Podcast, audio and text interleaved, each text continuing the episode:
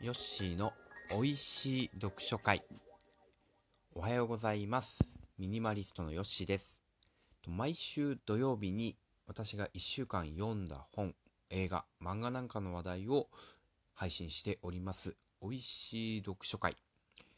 と普段ですと土曜日の朝ライブでね、7時からいつもお伝えしてるんですけど、今日は配信で皆さんにね、お話したいと思います。理由なんですけどもね、ネットが怪しい。ネットが怪しい。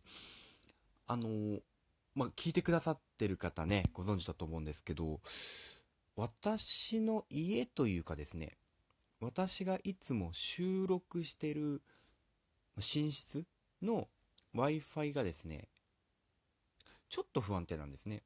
で、普段使ってる分には気にならないんですけど、ことライブ配信になると、こう、そこがね、顕著になってしまって、皆さんにね、音が聞こえないなんてことがあります。本当にご迷惑かけてます。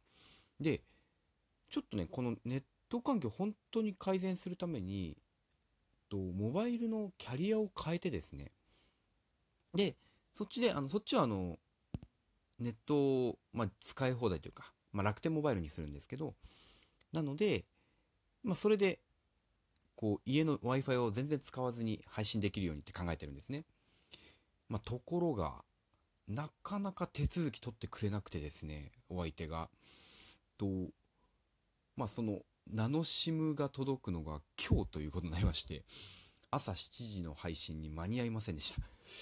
というわけで、まあ、皆さんにお話、スムーズにできるように、今日は、収録でお伝えして、で、明日ですとか来週の土曜日には、もう少しですね、ライブ綺麗に流れるようにお伝えしたいと思います。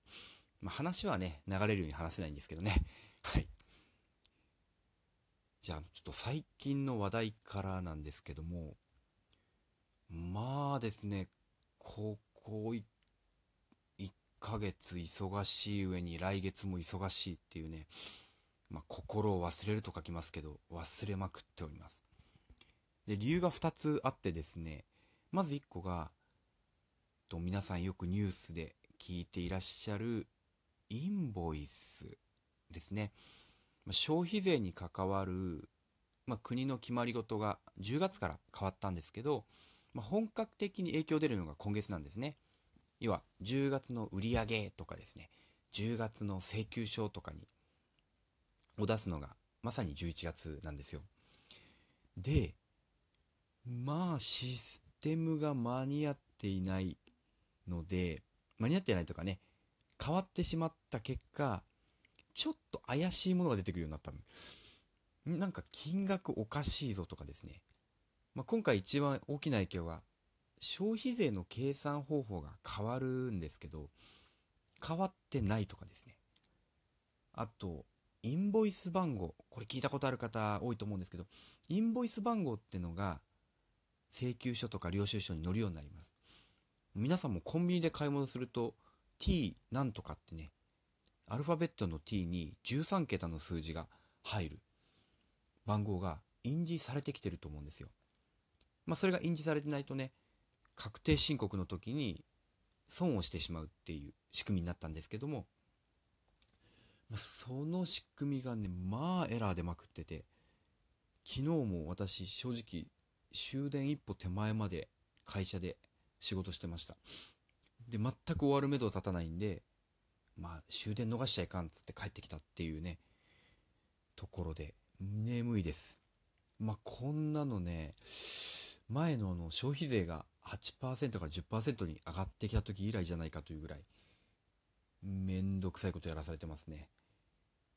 本当に。で、これともう一つがですね、また大きく人事異動がありまして、ままたね、家から吹っ飛ばされることはないんですけども、なんだ、企画関係の仕事に異動になることになりました。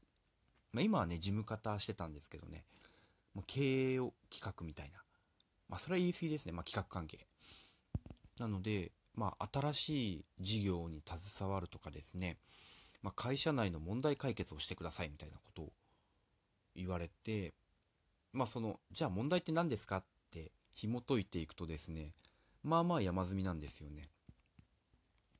家のこととか、娘の進路のことでいっぱいいっぱいなのに、会社の方でもいっぱいいっぱい、今まで以上にいっぱいいっぱいになりそうだなっていうのがね、もう本当に悩ましいところでございます。はい。まあ、皆さんもね、ちょうどこう師走に差し掛かる時期じゃないですか。まあ、働いてる方だったら、まあ、私みたいに仕事が変わる、移動する、転勤するなんて言われるのはまさに11月だし、そうじゃないにしてもね、12月度の締め、まさに師走ですよ。もう走るぐらい忙しい時期になるんで、まあこういうラジオをね、聞いてもらいながらちょっとブレイクしてくれればなんてね、思っております。まあ普通のラジオだとここで一曲をお伝えしましょうなんですけど、まあ曲はありません。はい。ね、私ね、歌がうまいわけではありませんので、はい。じゃあ、ちょっとですね、残りの時間でお話ししたいのが、先週、まあいろいろ、あれだ、歌われなかった海賊への話をしてて、時間なくなりましたねって言ってた、天地名察の話をさせてください。産方長が書いた日本の時代小説ですね。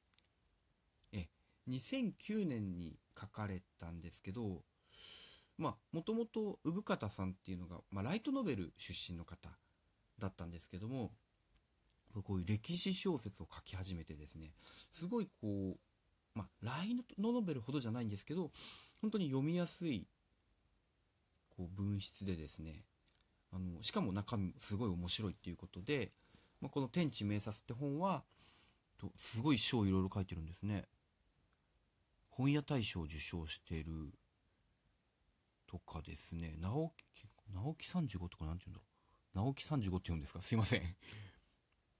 あ、直木35賞で合ってる。あ、長編小説あるいは短編賞を受ける文学賞。へえ、知らなかった。直木賞じゃないんだな。でも候補作になりましたとか、2012年に映画化もされてるんですね。全然知らなかったです。11年前に映画化もされてたっていう。あと漫画化もされてましたね。はい。で、これどんな本かっていうとですね、と渋川晴美さんっていうあ男性の方です。渋川晴美っていうですね、江戸時代のプロの囲碁棋士、碁を打つ人かつ、天文歴学者だった人なんですね。まあ、天文学をやってたと。で、この江戸時代にの前期にいた方で、え徳川綱吉の時代に活躍された方なんですけど、まあ、何をしたかっていうと、暦を変えた。それまでは、800年前、唐の時代かな？唐の時代に日本に伝わってきた暦を使っていたんですね。これ何歴って言うんだったっけな？書いてないかな？そう、昔の暦を使っていたんですよ。で、ただその暦が少しずつずれてきたんですね。本当に少しずつ。で、その8、あ、千明暦だ。千明暦っていうのがずれてきて、800年の間に2日ずれちゃった。で、まあ、要は、暦がずれるって致命的なんですよね。だから言ってしまえば、ここが立冬です、立春ですとか、この時期から種まきするといいですよみたいなものが、どんどん間違ってきてしまうので、生活にも影響がある。あと、日食月食を予報しても外れちゃうんですよ。そりゃそうですよね。日ずれてるんで。で、これは問題だというふうに気づいた人がいて、かつ、裏裏ではみんな気づいてるんですよ。そういえば月食合わねえなってなるんだけど、800年もやってるので、変えれない。ね。要はあの、伝統的な暦を変えるなんておこがましい。ね。今日の帝がや、ね、出してる暦だぞってなってしまって、これは大変だと。で、こう、幕府のですね、命を受けてというか、まあこれも公には言えないんですけど、こう、徳川幕府からお渋川よと。お前は算数、数学が得意だろうと。数学と天文学を兼ね合わせて帰れないかっていう話を、本当囲碁棋士ですよ。もともと囲碁ですよね。囲碁をやってる人に急に依頼するっていうね。もうこれも面白いですけども、本当にあった、その暦を変えたっていう事実をもとに作ったフィクション小説ですね。うん。で、なんでこれね、すごい面白いかっていうとですね、まずその、実在の話題なので、まあ、出てくる登場人物が、まあ、歴史知ってる方、日本史知ってる方なら知ってる人がたくさん出てきますと。まあ、水戸黄門出てきますしね。まあ、綱吉も出てくるし、星名正幸っていう名君も出てきますし、そういう人と関わりながら、渋川晴美が、こう、すごいね、なんか青春を送るんですよ。だから俺はこんなに数学ができない、ね、まあ、天才がいっぱい出てくるんで、周りに。あの人たちよりも全然分かってないのに、こう、歴史を変えていいのかとかですね。あとやっぱり、一筋縄じゃいかないので、じゃあ新しい暦をどうするかってとこでつまずくわけですよね。正しいものが作れないっていう時に、あれなんで俺は間違えちゃうんだろうっていうところで、コロンブスの卵みたいな発想がポンポン出てくるんですよね。その書き方が、産方町で私本当にこ今回初めて読んだんですけど産方さんの書き方が本当にこう血湧き肉踊る書き方をしてくれるっていう暦一個でですね。うん。だからテーマだけ聞くとふん暦変えた人なんだなんだけどこう船を編むあの辞書を書くっていうね辞書を作る小説がありましたがあれに近いね。あの話題と中身がちょっと全然温度差がある。てもいい作品でしたはい。というわけで、今回は、ま、天地明察の話、ね、お話しさせてもらいました。